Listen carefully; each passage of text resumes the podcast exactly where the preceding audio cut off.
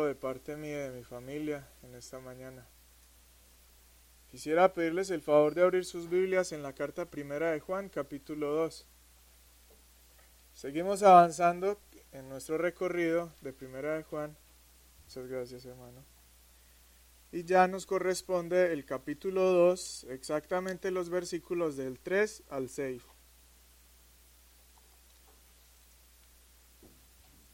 Leemos entonces Primera de Juan, capítulo 2, versículos del 3 al 6. Dice, y en esto sabemos que nosotros le conocemos, si guardamos sus mandamientos.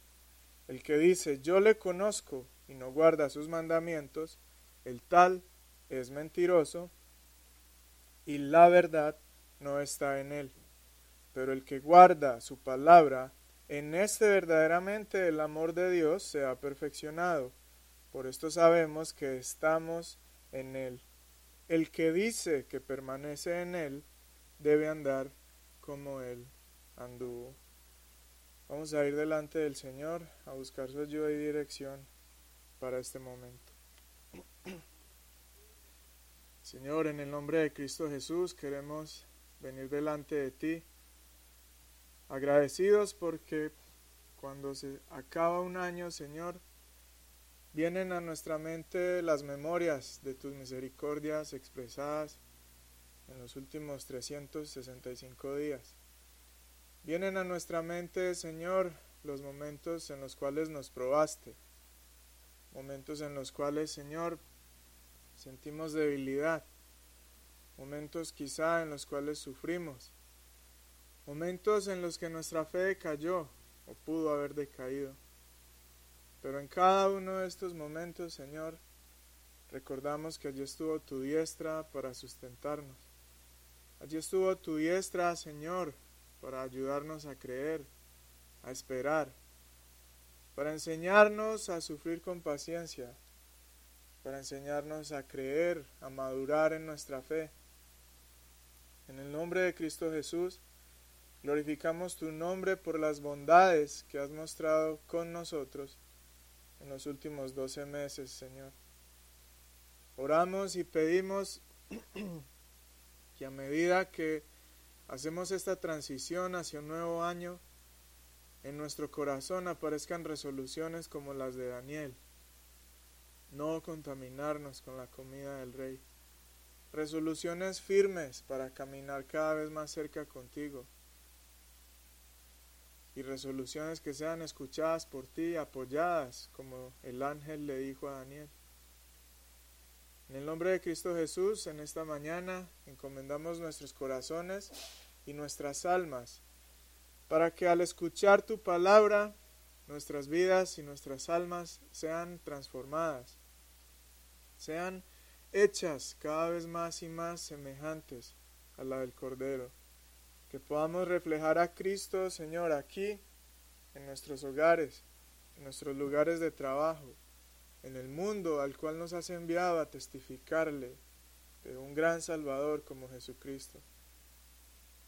Señor, por favor, que esta no sea una mañana más, que esta no sea una predicación más, sino que por amor a tu propio nombre y por amor a las almas de nosotros, Haz que esta palabra pueda ser utilizada, Señor, para forjar algo importante y para cambiar nuestra eternidad, Señor.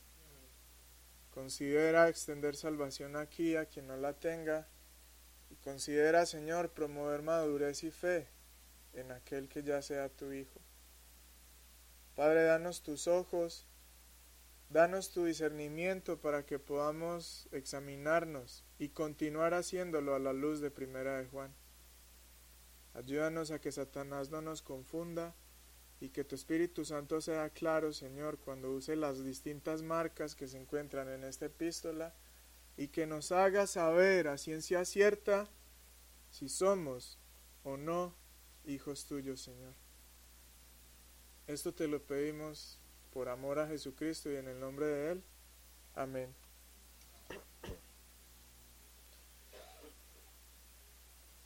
Querida congregación, para nosotros es muy común ver cómo distintos objetos de gran valor son sometidos a prueba a fin de verificar que la constitución de estos objetos sea auténtica y genuina. El oro, por ejemplo, debe ser examinado cuidadosamente, ya que si resulta ser falso, generaría gran pérdida en quienes comercian con él. Uno de los métodos que se emplea para verificar que un oro sea genuino, para verificar la autenticidad del oro, es la búsqueda de diversas marcas en los materiales o los objetos hechos en oro. Hay dos tipos de marcas principalmente.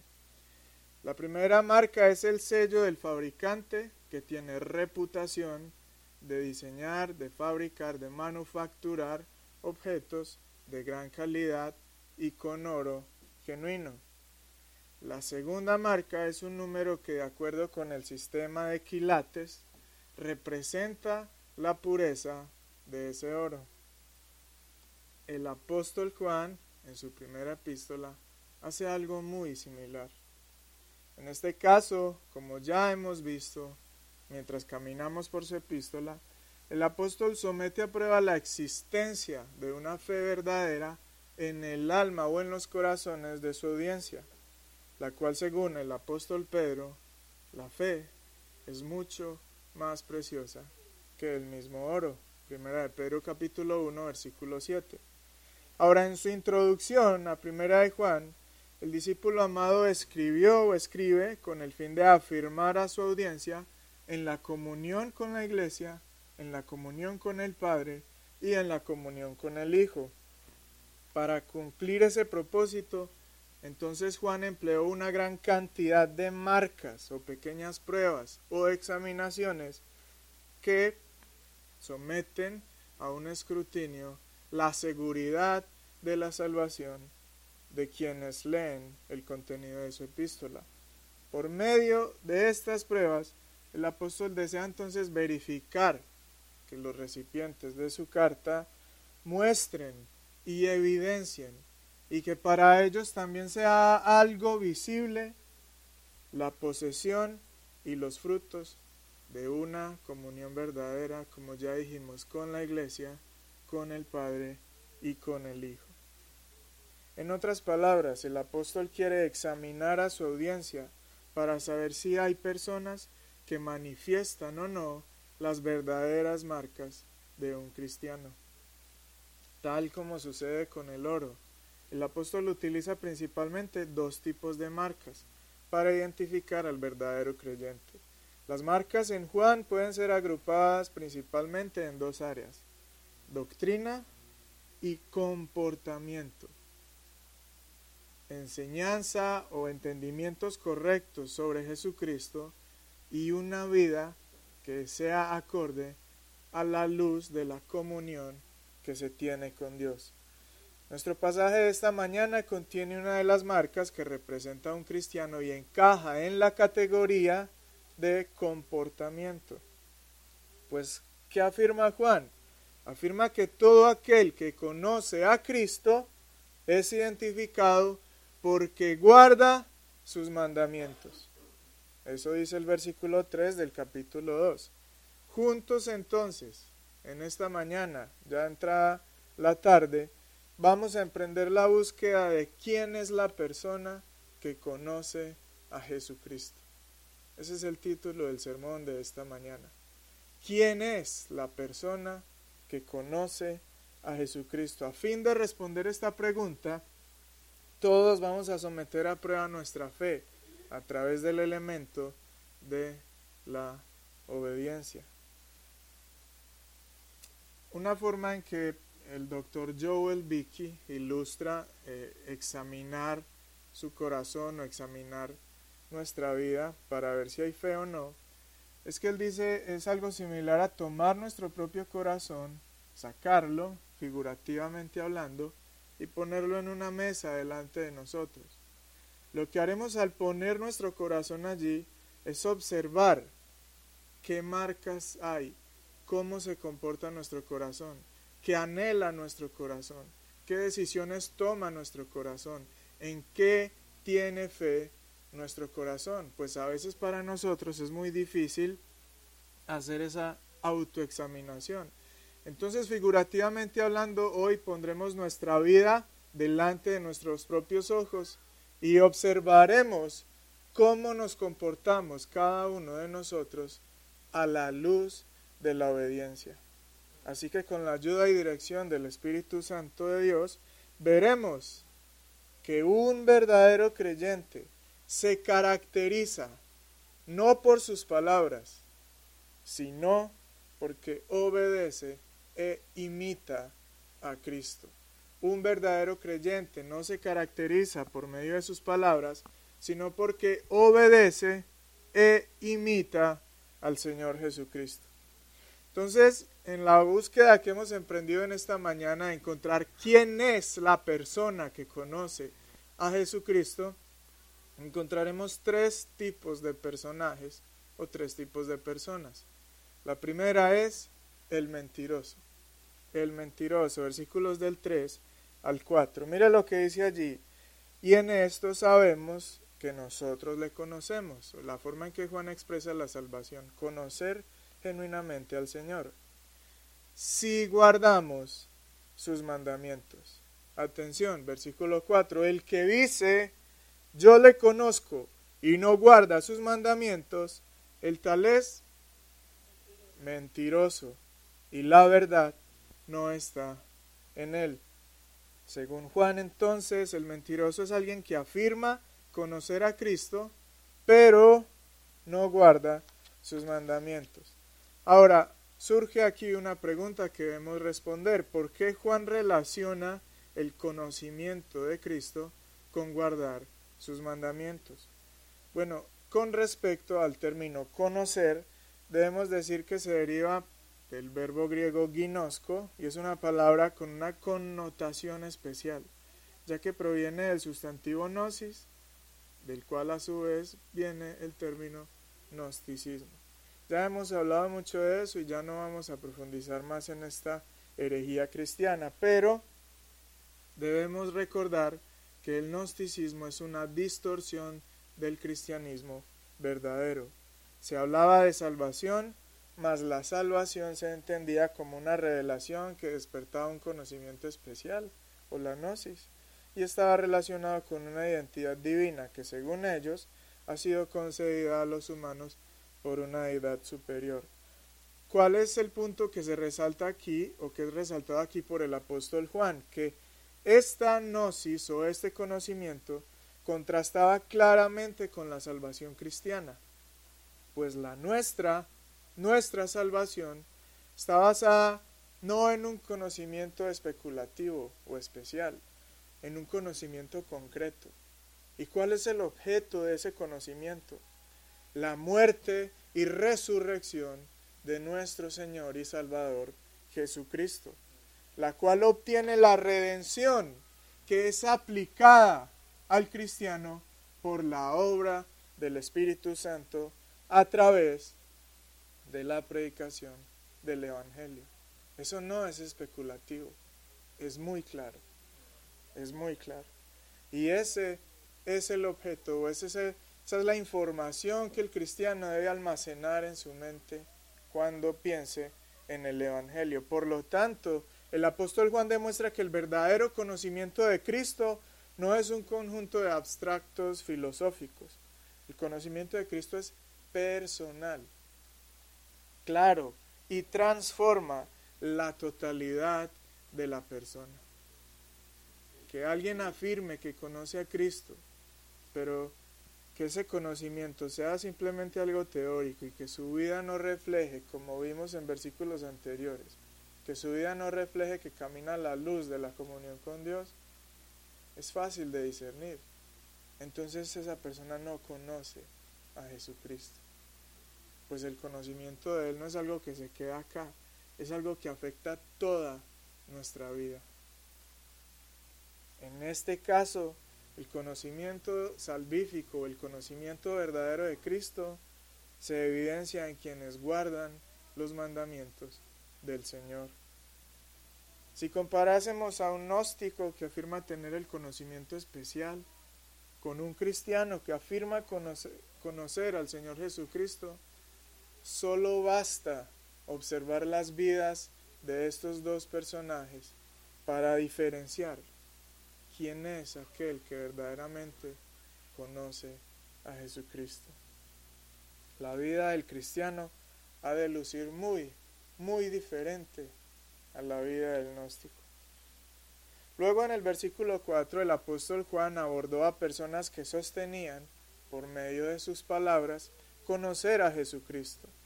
Sin embargo, quienes no respaldan su confesión con una vida real de obediencia son hallados faltos por el apóstol Juan y llamados mentirosos. ¿Quién es un mentiroso? Aquel en quien la verdad no está, según la parte B del versículo 4. Ahora este contraste de verdad y mentira representa de hecho una realidad más profunda.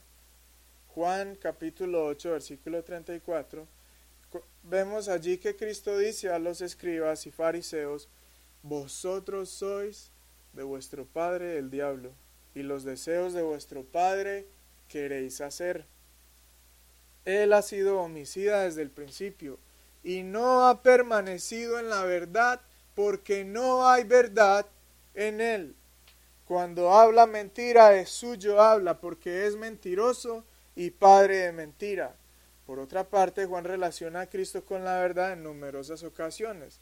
Describe a Cristo como el verbo lleno de gracia y de verdad. Y cita a Jesús tanto llamándose a sí mismo la verdad, Juan 14, 6, yo soy el camino y la verdad y la vida, pero también eh, Cristo refiriéndose al Espíritu Santo como el Espíritu de verdad. Cristo dijo, todo aquel que es de la verdad, oye mi voz.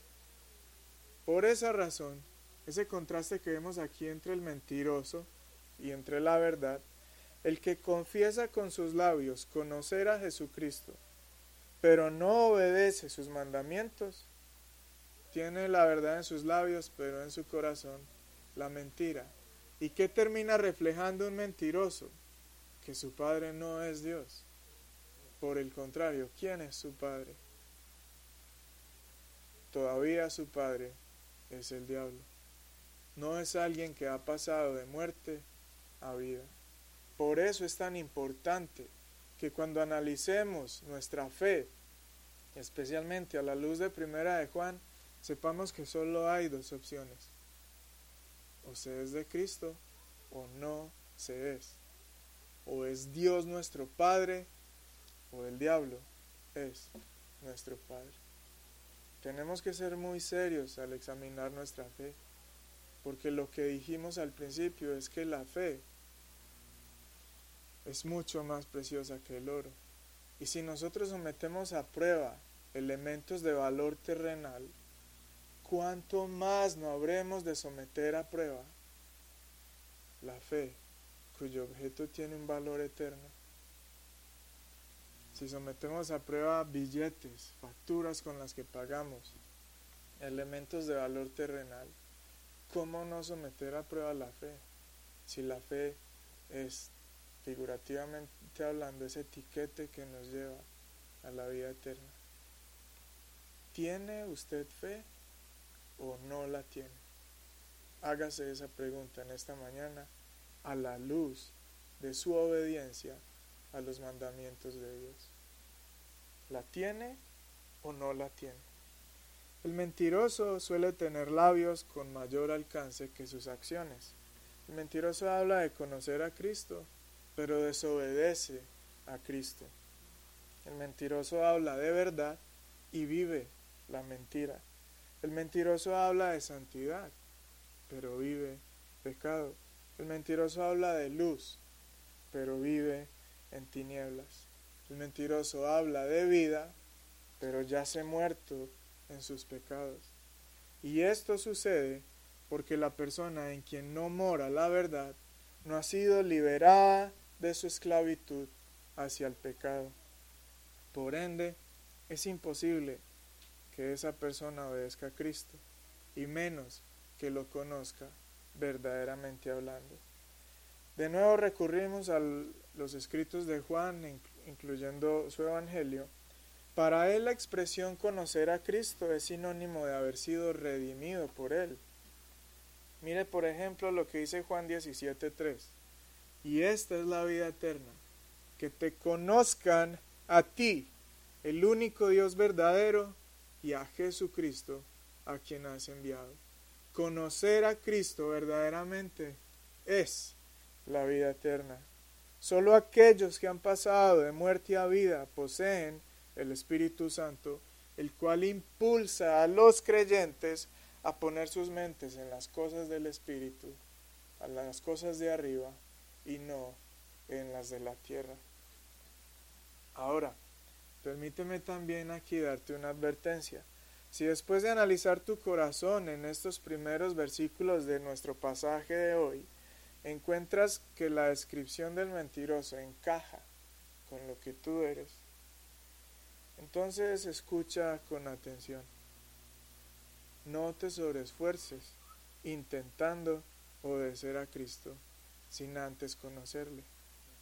Cuando tú has escuchado en esta mañana que solo aquel que obedece a Dios es verdaderamente su Hijo, entonces no intentes obedecer para que así tu descripción encaje con lo que es un verdadero Hijo de Dios. La obediencia viene como consecuencia de una obra que solo el Señor puede hacer. El proceso no funciona al revés. Ser un hijo de Dios no se alcanza por tus propios medios intentando ser obediente, pues es algo que tus obras, contaminadas de pecado, muertas y sucias, no pueden alcanzar. El proceso no funciona al revés. Quisiera de nuevo llamar su atención a este punto. La obediencia al Señor es el fruto de una obra que el Espíritu Santo hace en el corazón de todos aquellos a quienes hace nacer de nuevo. La obediencia no es un medio a través del cual puedes obtener tu salvación. La obediencia es un fruto de la salvación misma, pero la salvación no puede ser jamás fruto de una obediencia. Si la salvación es fruto de una obediencia, es la de Cristo, no la tuya. Tú puedes extraer agua de un río utilizando una cubeta, pero no puedes crear un río utilizando únicamente una cubeta. De tu corazón puede fluir obediencia una vez que el principio vital y espiritual haya sido implantado en tu corazón. Pero tú, por tus propias obras, no puedes implantar en tu corazón ese principio del cual fluye la vida. Espero que quede claro con eso. Tú extraes el cuero de la piel de un animal, pero si tú tienes el cuero, tú no puedes crear un animal. Si eres el señor o la señora mentiroso en esta mañana y has hallado que tu sumisión a Cristo es real únicamente de labios para afuera, si eres alguien cuya vida pública alaba a Cristo y cuya vida privada es una constante rebeldía en contra de Él, entonces arrepiéntete de tus pecados. Ve corriendo a Jesucristo y ruega su salvación. Existen muchas razones por las cuales nosotros los hombres mentimos. Si haces una confesión pública de fe, quizá muchos aquí decimos creer en Jesucristo porque no queremos defraudar a nuestros familiares, a nuestros amigos, porque nos avergüenza que piensen de nosotros como no creyentes o como inconversos. Quizá no quieres defraudar a tus hermanos, a tus hermanas, a los amigos de la iglesia. Si eres una persona que confiesa a Cristo, solo por encontrar favor delante de las personas, detente, detente. No continúes engañando a otros ni a ti mismo. Al final terminarás perdiendo tu alma y no ganarás absolutamente Nada. Como dice el puritano Thomas Watson, ¿qué beneficio obtendrá un hombre de ir al infierno después de hacer creer a los demás que estará en el cielo? Cuando tú mueras, ¿de qué te servirá que las personas piensen que estás en el cielo cuando en realidad te encontrarás sufriendo eternamente? ¿Quién es el principal perjudicado? Tú. No engañes a las personas, ni te engañes a ti mismo. ¿De qué te sirve hacer pensar a otros que eres salvo si no lo eres? Sigue diciendo Thomas Watson, el hipócrita engaña a otros mientras vive, pero se engaña a sí mismo cuando muere. Dos corazones son suficientes para excluir a una persona del cielo. ¿A qué hace referencia él cuando dice esto? Solamente un corazón obediente, solamente un corazón que es real y que vive el cristianismo cuando está solo y cuando está acompañado. Solo aquel corazón tendrá entrada en el cielo. Pero no un cuerpo en el que haya un corazón de verdad y un corazón de mentira. Dos corazones son suficientes para excluir a una persona del cielo. Por otra parte, si, si eres alguien que no miente de forma voluntaria, sino que tienes dudas con respecto a tu salvación, ya que tu obediencia a Cristo ha sido siempre quizás una debilidad para ti, esta es una buena ocasión para que examines tu corazón y tu vida mediante la palabra y la dirección del Espíritu Santo. Examina tu propia vida, pero no lo hagas en base a tus palabras o tus confesiones. Cuando examines tu vida no pienses, pero es que yo confieso creo en Jesucristo. Yo le digo a todo el mundo que creo en Cristo. Por lo tanto debe ser alguien salvo. Recuerden que no funciona así. Examina es a quién obedeces, qué haces, cuáles son las inclinaciones de tu corazón, hacia dónde van, qué es lo que persiguen, a quién deseas agradar. Estas preguntas revelarán suficiente ante tus propios ojos para que te des cuenta si eres o no eres, o si luchas, si para ti la obediencia es un obstáculo en la vida cristiana.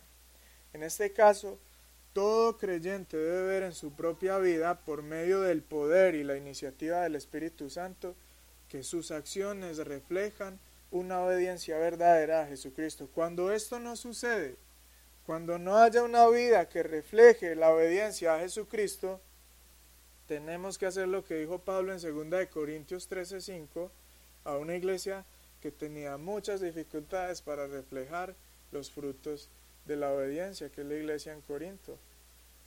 Segunda de Corintios 13:5 dice, examinaos a vosotros mismos si estáis en la fe, probaos a vosotros mismos ¿O no os conocéis a vosotros mismos que Jesucristo está en vosotros? A menos que estéis reprobados. Quiera Dios que nuestros corazones no sean hallado, hallados mentirosos al examinarnos a la luz de la obediencia en Cristo. Por el contrario, la esperanza es que tu corazón haya sido hallado verdadero. Ese es el segundo personaje que encontramos en nuestro pasaje de esta mañana. ¿Quién es la persona que conoce a Jesucristo? Ya hemos descrito al mentiroso. Ahora describamos al verdadero. En el versículo 5 de primera de Juan 2 dice, pero el que guarda su palabra, en este verdaderamente el amor de Dios se ha perfeccionado. Por esto sabemos que estamos en él vemos que no el que dice conocer a Cristo, sino el que guarda su palabra, es aquel en quien el amor de Dios se ha perfeccionado verdaderamente. Es interesante que el apóstol venía hablando de guardar sus mandamientos y ahora usa la expresión guardar su palabra. Quien guarda la palabra de Cristo es entonces una persona que verdaderamente le conoce. Apocalipsis capítulo 3, versículos 8 y 10, muestran una descripción positiva de la iglesia de Filadelfia y esa descripción es que la iglesia ha guardado la palabra de Cristo. Sin embargo, la razón por la cual una persona puede guardar la palabra de Cristo es porque un proceso sobrenatural ha acontecido en su interior. El amor de Dios ha sido perfeccionado en el corazón de una persona que guarda la palabra de Dios. Según el final del versículo 5, es ese perfeccionamiento del amor de Dios en el interior de la persona lo que le permite al creyente saber con certeza cuál es su posición en Cristo. Es ese perfeccionamiento que el amor de Cristo tiene en nuestros corazones lo que nos permite discernir con claridad si hemos sido alcanzados o no por la gracia salvífica de Dios. Ahora, es importante explicar qué significa la expresión el amor de Dios se ha perfeccionado en nuestros corazones. El verbo griego para perfeccionar significa completar o terminar. Con respecto al amor de Dios hay dos acciones que muestran cómo ese amor se perfecciona en el corazón de los creyentes. La primera es que el amor de Dios es perfeccionado o es completado, es materializado en la vida y obra de nuestro Señor Jesucristo. Juan 4:34, Cristo dijo, mi comida es que haga la voluntad del que me envió y que perfeccione su obra. Juan 17:4, Cristo también dijo, yo te he glorificado en la tierra, he perfeccionado o he terminado usa el mismo verbo griego, la obra que me diste que hiciese. Juan 19:30, cuando Jesús hubo tomado vinagre, dijo, consumado es el mismo término griego para perfeccionado. Consumado es y habiendo inclinado la cabeza, entregó el Espíritu. En este caso entonces, vemos que una parte en la que el amor de Dios se perfecciona es cuando Cristo cumple las demandas del Padre a fin de obtener la redención por su pueblo. Cristo en la cruz es la perfección del amor de Dios. La santidad de Dios, a causa de nuestro pecado, hizo de la cruz algo necesario. Mas la santidad de Dios se perfeccionó cuando Cristo presentó su sangre pura, limpia, en la que no se halló ni la más mínima sombra de oscuridad delante de Dios. Ahí el amor de Dios se perfeccionó. La justicia de Dios demandó la cruz, demandó la muerte del pecador, mas ésta se perfeccionó cuando Cristo satisfizo la indignación que Dios tuvo hacia el pecado, pagando el precio con su propia muerte. El amor de Dios, por su parte, hizo lo impensado. El amor de Dios hizo que fuese su propio Hijo quien pagase la muerte del pecador. Su propio Hijo fue el que tuvo que tomar un cuerpo de hombre. Fue su propio Hijo quien tuvo que familiarizarse con las limitaciones y las debilidades de los hombres. El amor de Dios proveyó un cordero limpio para pagar un sacrificio que aunque hubiésemos querido, no hubiésemos podido pagarlo, porque ya toda la sangre de todos los seres humanos, únicamente excepción de Jesucristo, están manchadas con pecado. Así usted se corte sus venas y vaya corriendo delante de Dios y diga, quiero pagar por mis pecados, no sirve, porque tu sangre está sucia, está manchada por el pecado. Tu sangre jamás podrá satisfacer la justicia de Dios.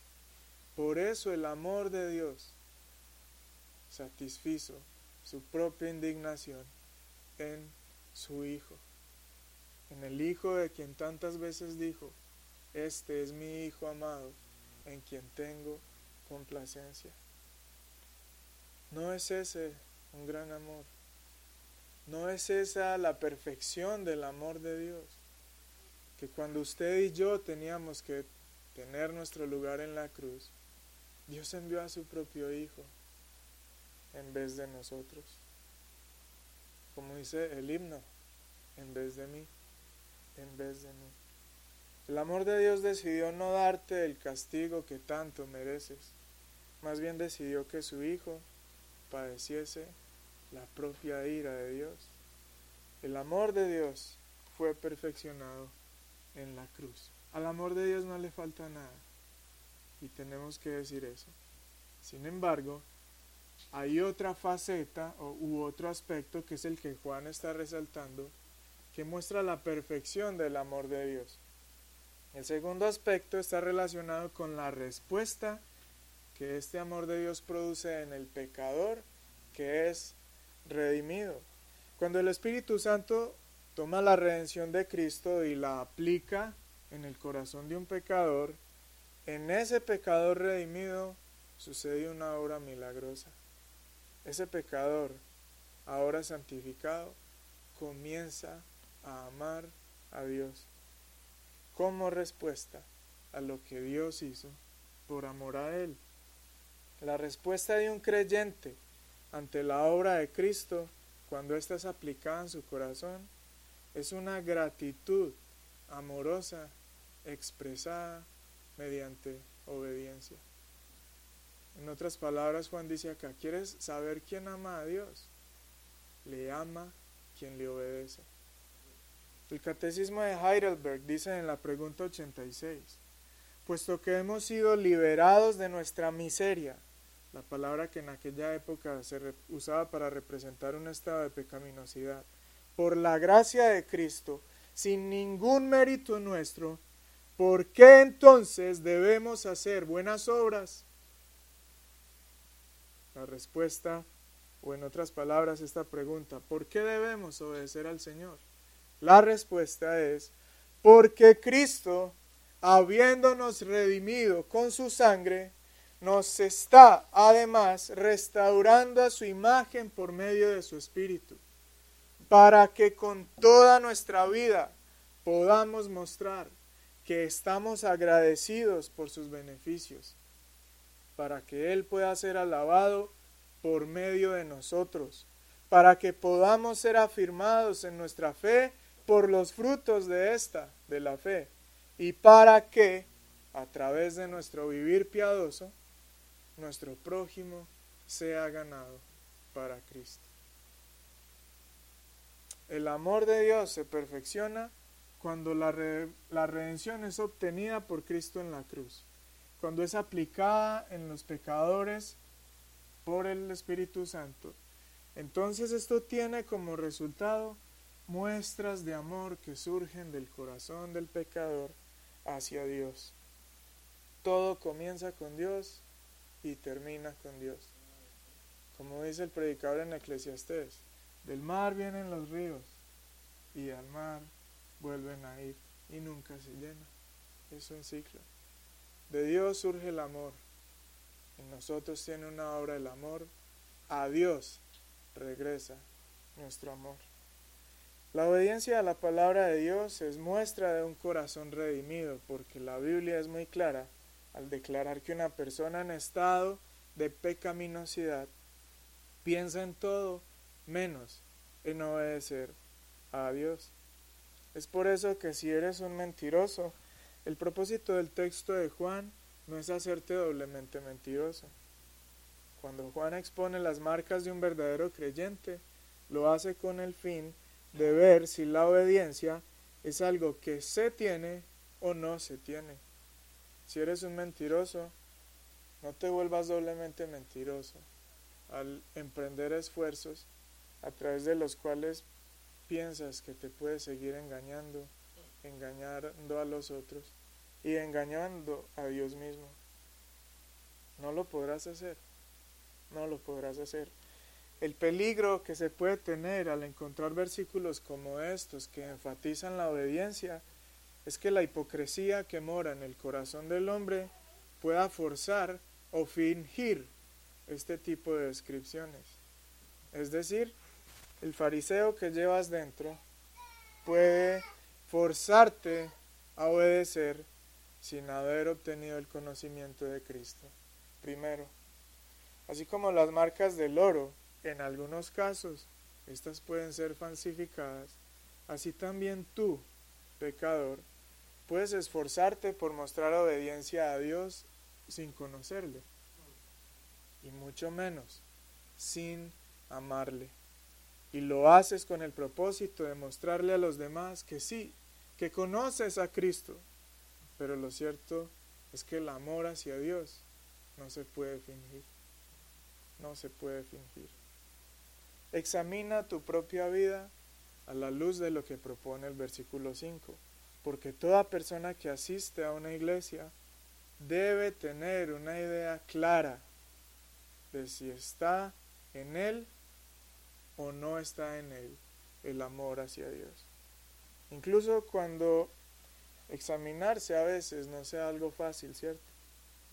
El puritano Matthew Mead dijo que hay dos cosas muy difíciles de hacer.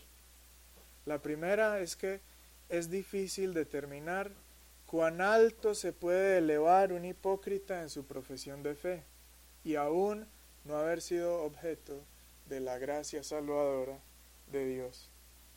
Y la segunda, cuán profundo puede caer un hijo de Dios en pecado y aún estar en posesión de la gracia salvífica verdadera.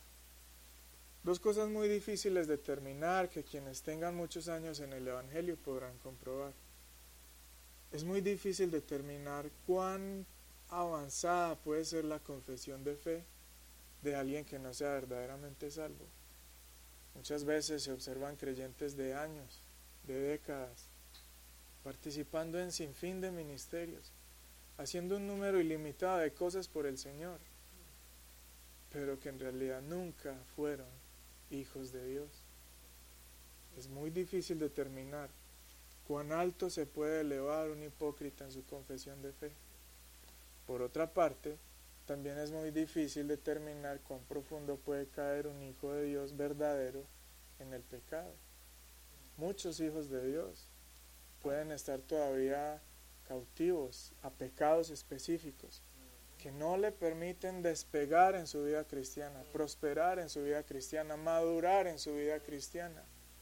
Es también algo difícil de determinar. No siempre que una persona confiese un pecado significa que es un inconverso pues los creyentes a veces también se relacionan o nos relacionamos más cerca de lo que deberíamos con el pecado. Pero lo que hay que hacer acá entonces es tener honestidad delante del Señor y de nosotros mismos. Aquí olvídese de los hermanos y de lo que ellos puedan pensar sobre usted. Aquí el asunto es entre Dios y usted. Se tiene la salvación o no se tiene.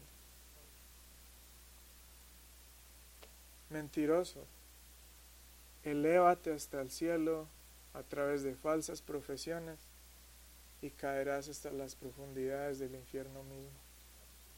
No quieras tener a Cristo en tus labios y el mundo en tu corazón. Ten piedad de tu propia alma y no continúes fingiendo. Arrepiéntete de tu hipocresía y de tu desobediencia y libera a tu corazón de la mentira y de la necesidad de engañar a otros. ¿Para qué? Cristo murió en la cruz por el pecado de la mentira también. Se sujetó a la cruz voluntariamente para pagar por el pecado de su pueblo. Arrepiéntete, pídele perdón a Cristo. Él puede librarte de la mentira. Tú por tu propia fuerza no eres capaz de abandonarla. Si tu caso es el segundo y eres un creyente verdadero que está practicando el pecado, entonces no ha de ser una sorpresa que te acompañen las dudas de si eres salvo o no. Casi siempre, no siempre, no es una regla muy estricta, pero casi siempre las personas que más dudan sobre su salvación lo hacen porque hay pecados de los cuales no han podido ser libres. Y porque las, los sentimientos de culpa, de temor y de vergüenza que produce un pecado interfieren en el testimonio que el Espíritu Santo pueda dar a nuestro espíritu, como dice Romanos capítulo 8, de si somos hijos de Dios. Regresa al Señor. Si eres un cristiano que está incurriendo en pecado y que has perdido la seguridad de tu salvación, regresa al Señor, arrepiéntete y obedécele.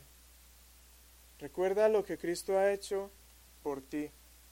Deja que el Espíritu te santifique y te afirme en tu seguridad de salvación. Como dijo el catecismo, la fe se afirma por sus frutos. Tú, cristiano, que la estás pasando mal con el pecado, recuerda el amor que Cristo mostró por ti en la cruz. Regresa a tu primer amor. El verdadero cristiano se afirma mediante su obediencia amorosa a Dios. Ahora, señores y señoras mentiroso o verdadero, hay una forma de saber con certeza si se conoce a Cristo o no verdaderamente.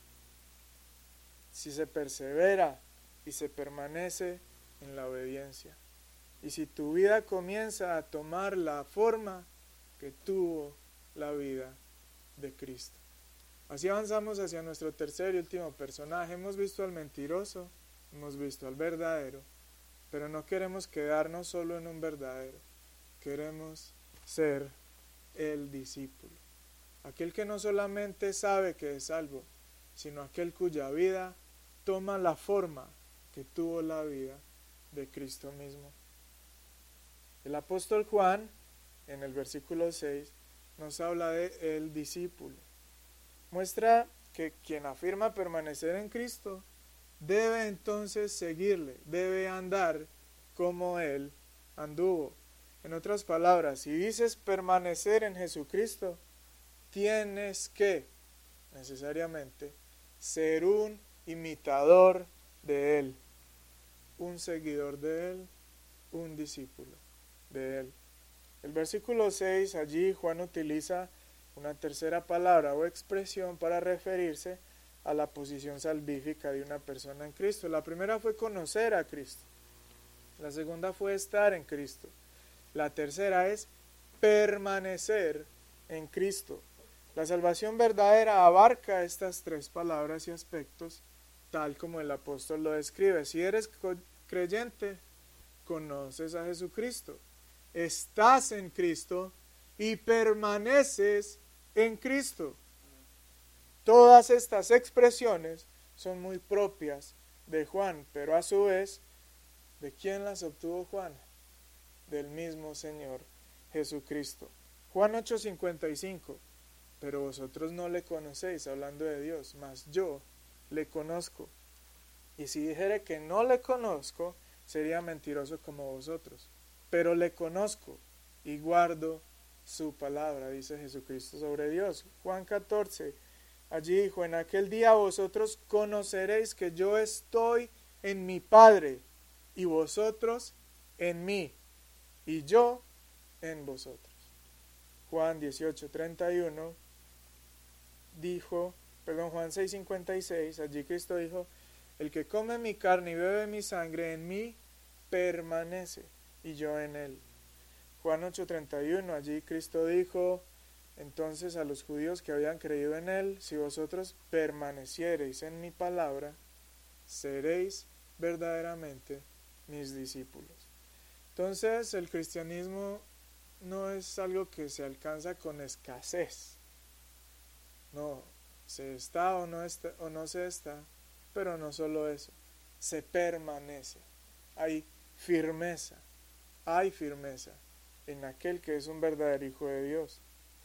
Cuando vemos que el apóstol limitó las palabras de Cristo y por medio de ellas está examinando a la audiencia de su carta, vemos que fue Cristo quien reveló la obediencia como una forma de identificar su amor hacia Él. ¿Qué fue lo que dijo Cristo?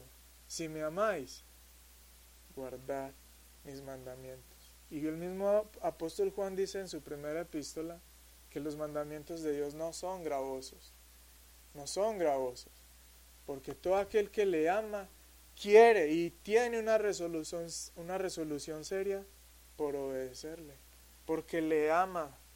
Juan 10, 18, allí nuestro Señor Jesucristo dijo sobre su vida, nadie me la quita, sino que yo de mí mismo la pongo. Tengo poder para ponerla y tengo poder para volverla a tomar. Este mandamiento recibí de mi Padre. Allí se ve al Señor Jesucristo obedeciendo los mandamientos del Padre. Allí está Cristo obedeciendo al Padre hasta la muerte. Atención, hermanos. Quizá la mejor descripción de Cristo a la luz de lo que estamos viendo es Juan 14, 31. Cristo dice, Mas para que el mundo conozca que amo al Padre, y como el Padre me mandó, así hago. Para que el mundo conozca que amo al Padre, como el Padre me mandó, así hago. Para que se conozca que amas a Cristo, haz como Cristo te manda. Haz lo que Cristo te manda. Pero recuerda, no es algo que puedes simplemente fingir o hacer por tus propios medios. No, no, no, no. A la hora de examinar nuestra fe en el espejo de la palabra, como dice Santiago, la mejor forma es buscar cuánto nos parecemos a Jesucristo. No en el cabello o en la barba o la imagen típica que a propósito suele ser muy errada del Señor Jesucristo, sino que quiera Dios que cuando te mires en el espejo de su palabra, encuentres en tu corazón deseos de hacer la voluntad del Padre, incluso antes de comer alimento físico. Que tu amor sea tal por el Padre que estés dispuesto a atravesar sufrimientos por Él.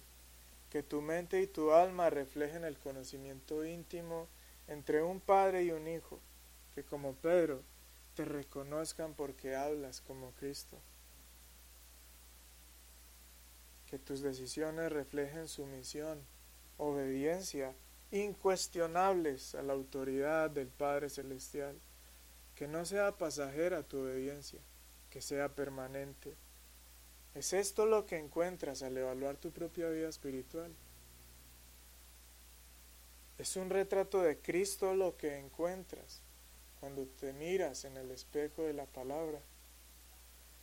¿Qué pasará el día, por ejemplo, que el Señor te llame a tu presencia?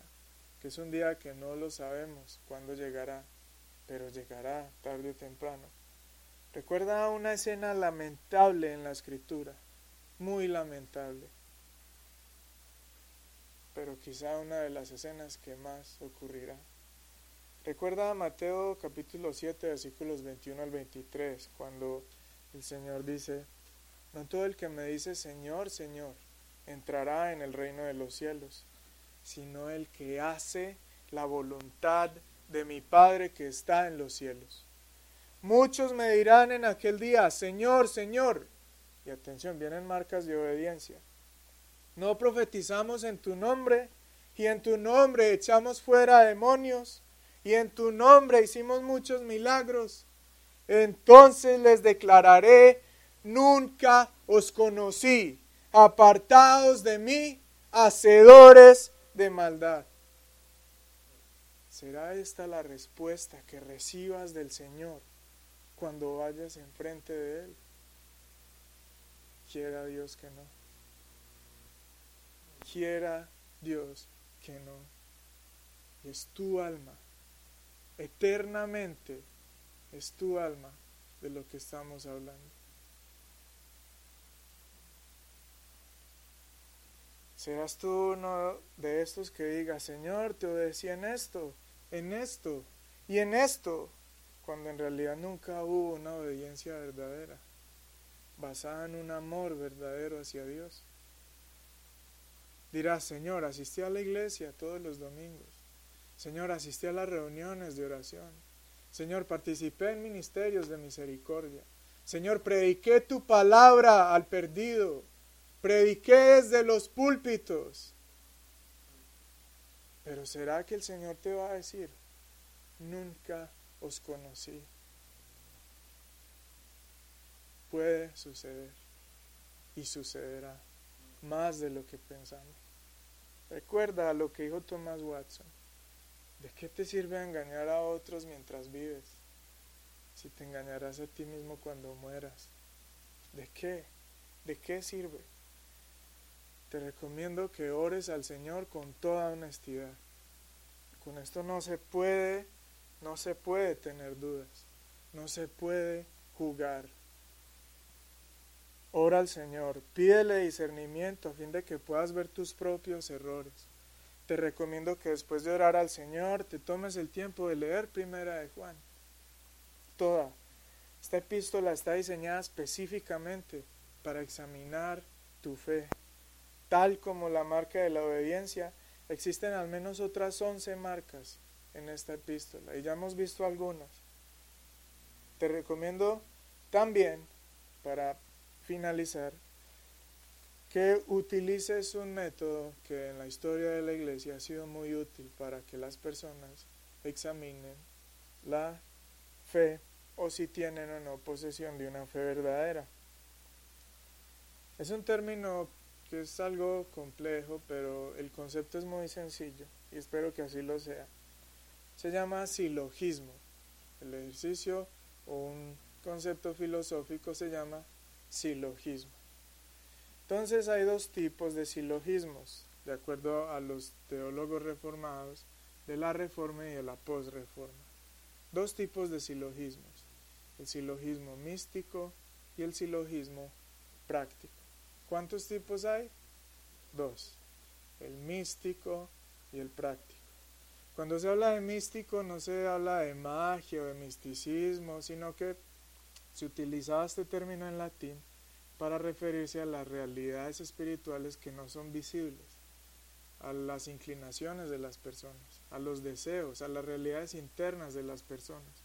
Porque de acuerdo a los reformadores, hay dos tipos, digamos, de marcas a través de las cuales se examina la fe. Las que son invisibles las que tienen que ver con las inclinaciones del corazón, como las bienaventuranzas, ¿cierto? Bienaventurados los pobres de espíritu, bienaventurados los misericordiosos, bienaventurados los limpios de corazón. Esas son características de un ciudadano celestial y no están relacionadas con algo práctico o tangible. Los frutos del espíritu, por ejemplo, son afectos, son inclinaciones internas. No son prácticas, pero son reales y tienen lugar en el corazón del creyente. Para examinar este tipo de marcas se empleó el término silogismo místico. Cuando hablamos de marcas que están relacionadas con la vida práctica de la persona, se utilizó el término silogismo práctico. ¿Cuál es una de ellas? La que estamos viendo en esta mañana. La obediencia a los mandamientos de Dios se ve claramente porque está relacionado con lo que haces, con lo que practicas. Entonces, habiendo dicho esto, vamos a ver ejemplos de cómo se emplea esta figura silogismo. El silogismo tiene una frase principal inicial que dice, aquel que conoce a Cristo guarda sus mandamientos. Claro, cierto, esa es la frase o la verdad de la que parte el silogismo. Ahora hay otra frase que viene detrás de esta, y es ahí donde tú debes poner tu nombre. La frase universal o la verdad con la que se inicia es aquel que conoce a Jesucristo guarda sus mandamientos. Versículos anteriores de lo que hemos visto. Aquel que tiene comunión con Dios anda conforme al carácter de Dios. ¿Cierto? Es claro cómo emplear. Entonces en la segunda oración tu nombre y tu persona debe ser incluida. Si yo comencé diciendo aquel que conoce a Jesucristo guarda sus mandamientos, entonces ahí me incluyo yo en la siguiente frase. Luis Fernando guarda los mandamientos de Dios. ¿Cuál es la conclusión final? Luis Fernando conoce a Jesucristo. ¿Se entiende? Aquel que conoce a Cristo guarda sus mandamientos. En la segunda oración yo debo examinarme allí. Luis Fernando, ¿guarda o no los mandamientos de Dios? Porque necesito llegar a la conclusión clara. Si Luis Fernando conoce o no conoce a Jesucristo. ¿Cuál es el principio que hemos aprendido hoy o cuál es la marca que hemos aprendido hoy? El que conoce a Cristo guarda sus mandamientos. Podrá el pastor Billy cuando haga su examen a la luz de este versículo decir, yo Billy guardo los mandamientos de Dios. Conclusión, yo conozco a Jesucristo, yo soy salvo. Así es como se emplean estas marcas para examinar nuestro corazón. Cuando usted, por ejemplo, allí como dice Juan más adelante en el capítulo 2, versículo 15, si alguno ama al mundo, el amor del Padre no está en él. Agregue su nombre allí. Si alguno ama al mundo, el amor del Padre no está en él. El hermano Mario, si él es alguien que ama al mundo, ¿cuál creen que vaya a ser la conclusión a la que va a llegar? El amor del Padre no está en él. Es un ejemplo, hermano, ¿cierto? Pero esa es la forma en que se debe utilizar. No, pues es, es claro, ¿cierto? Es claro, esto tiene que ser algo personal, algo personal, algo que usted haga delante del Señor a través de su palabra y a través de la dirección del Espíritu Santo. De acuerdo a las conclusiones que usted llegue, por ejemplo, tome los frutos del Espíritu. El fruto del Espíritu es el amor. Luis Fernando no tiene amor hacia Dios, no tiene amor hacia las cosas de Dios. ¿Cuál es la conclusión? Luis Fernando no tiene el fruto del Espíritu. Entonces debo comenzar a hacerme más preguntas, ¿cierto? Ahora, hay muchas marcas, son muchas las formas en que se puede evaluar usted mismo. No se trata de si tengo cinco marcas positivas y, siete negativas, entonces, como siete son negativas, entonces no soy salvo, no, terminará confundido. Sea honesto con el Señor y con usted mismo y verá que a veces nos perdemos o nos confundimos es por nuestra falta de honestidad delante del Señor, por nuestra hipocresía, por nuestra malicia. Pero es claro de que si usted utiliza la palabra y si usted se encomienda al Espíritu Santo, al Señor, y usted evalúa su fe con una honestidad verdadera, yo estoy seguro que el Señor le permitirá saber si es o no es. ¿Qué hacer si no se es? Ya para terminar, ir al Señor Jesucristo, recurrir al Señor por salvación. Que recuerden lo que vimos en nuestro último sermón de Primera de Juan, de Cristo como abogado. Él es un Salvador muy capaz y un Salvador muy dispuesto a recibir a quienes recurren a Él en busca de su perdón.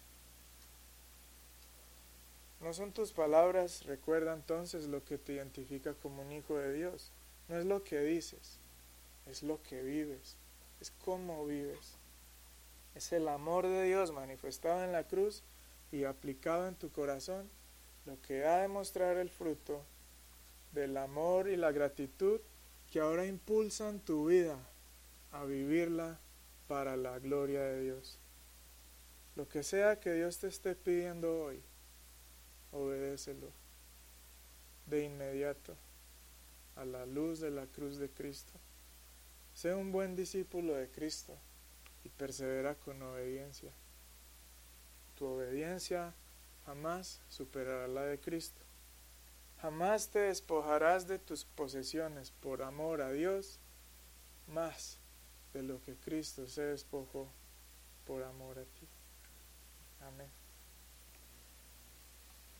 Señor, en el nombre de Cristo Jesús queremos venir delante de ti, pidiéndote, Señor, que tu Espíritu obre de forma muy especial, que tu Espíritu, Señor, examine los corazones de cada persona aquí a la luz de lo que se ha escuchado. Pero no solamente que lo examine, sino también que le haga ver con claridad a cada cual lo que debe hacer. Ayuda, Señor, a aquel que no es verdaderamente un hijo tuyo, que ya no luche más contra ti, que ya no se oponga más a ti, que ya no profundice más en la mentira o la hipocresía, que ya no siga engañando a nadie ni se siga engañando a sí mismo, pues no vale la pena. Aquel que no sea verdaderamente un hijo tuyo aquí en este lugar, que pueda bajar sus brazos, que pueda ser derrotado por ti, que pueda ser llevado hasta el límite de su existencia y que pueda reconocer que te necesita y te necesita con urgencia y que solo tú puedes cambiar su condición y su eternidad. Señor, en el nombre de Cristo Jesús, rogamos y te pedimos que avives tu obra en medio de los tiempos y también en medio de nosotros. Señor, permítenos ver conversiones, por favor. Creemos, Señor, en tu palabra, en ti, en tu Espíritu Santo. Permítenos ver, por favor, que vidas son transformadas, que vidas son cambiadas, que personas nacen de nuevo para la gloria de tu nombre y para el bien de sus propias almas. Permítenos, Señor, servirte con fidelidad. Permite que nuestra confesión sea verdadera cuando estemos delante de los hermanos y cuando estemos en un lugar donde nadie nos vea. Que nuestro amor hacia Cristo sea genuino y abarque todos los lugares y todas las áreas de nuestra vida. Señor, yo te pido que acompañes a las personas que deseen tomar sus Biblias y examinar sus propios corazones a la luz de lo que hemos visto te pido que las guardes para que Satanás no los confunda, no los distraiga, no los desvíe. Te pido, Señor, y te pedimos todos que guardes la semilla que ha sido plantada en esta mañana para que Satanás no la robe. Te pedimos, Señor, que las oraciones que puedan ser elevadas después de esta palabra no sean estorbadas por Satanás. Que las personas que hayan resuelto en sus corazones buscarte, puedan hallarte, puedan ser hallados por ti. Señor, que todavía hacia ti y hacia Jesucristo pueda ser limpiada, Señor. Que tú te conviertas en esa ciudad de refugio como en los tiempos de Josué, al que las personas podían ir con rapidez a esconderse de quien demandaba su sangre, Señor que las vías puedan estar limpias para que aquel que ore pidiéndote salvación pueda encontrarte encontrarte ya, Señor. En el nombre de Cristo Jesús, estamos muy agradecidos, Señor, por el amor que has tenido con quienes somos hijos tuyos. Y con mucho temor te pedimos que afirmes tu obra en nuestras vidas, que nuestra seguridad de salvación crezca más y más y que nuestra confianza en ti también, que esta noche nos acompañe el pensamiento de que si estamos en tus manos, entonces serás lo suficientemente poderoso para guardarnos hasta el día de nuestra muerte y para que nadie nos arrebate de tu mano. Señor, concédenos el milagro de morir siendo cristianos, de morir teniendo una fe firme, Señor, de morir sabiendo que nos habrás guardado de todo, Señor. De morir sabiendo que nunca negaremos a Cristo. Por favor, Señor, afírmanos en esta salvación tan grande, te lo pedimos en el nombre de Jesús. Amén.